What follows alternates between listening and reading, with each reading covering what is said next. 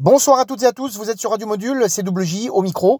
On va clôturer euh, cette première journée euh, du 75e rallye Lyon-Charbonnière 2023 avec euh, cette dernière épreuve qui relie Montretier-Pontu, Saint-Forgeux à Saint-Romain de Popet. C'est la spéciale numéro 6. Demain, étape 2 pour cette dernière journée du rallye avec un gros programme hein, puisqu'on a une spéciale entre Ternan et Saint-Just d'Avray une spéciale entre Mont-la-Montagne, Saint-Bonnet, Le Troncy et Saint-Nizier d'Azergue, et puis euh, une spéciale à Chamelais qui relie Sainte-Paul. Voilà, le programme, vous le retrouvez bien évidemment sur le www.lecharbotoutattaché.fr hein, pour ceux qui sont fans de ce rallye et qui veulent plus d'informations.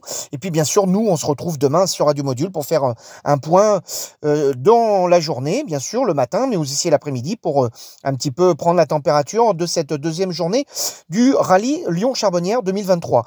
Il me reste à vous souhaiter une excellente soirée, bien évidemment sur Radio Module, www.radiomodule.fr et on se retrouve demain pour cette deuxième, et dernière journée du rallye de Charbonnière Lyon 2023, 75e édition. Bye bye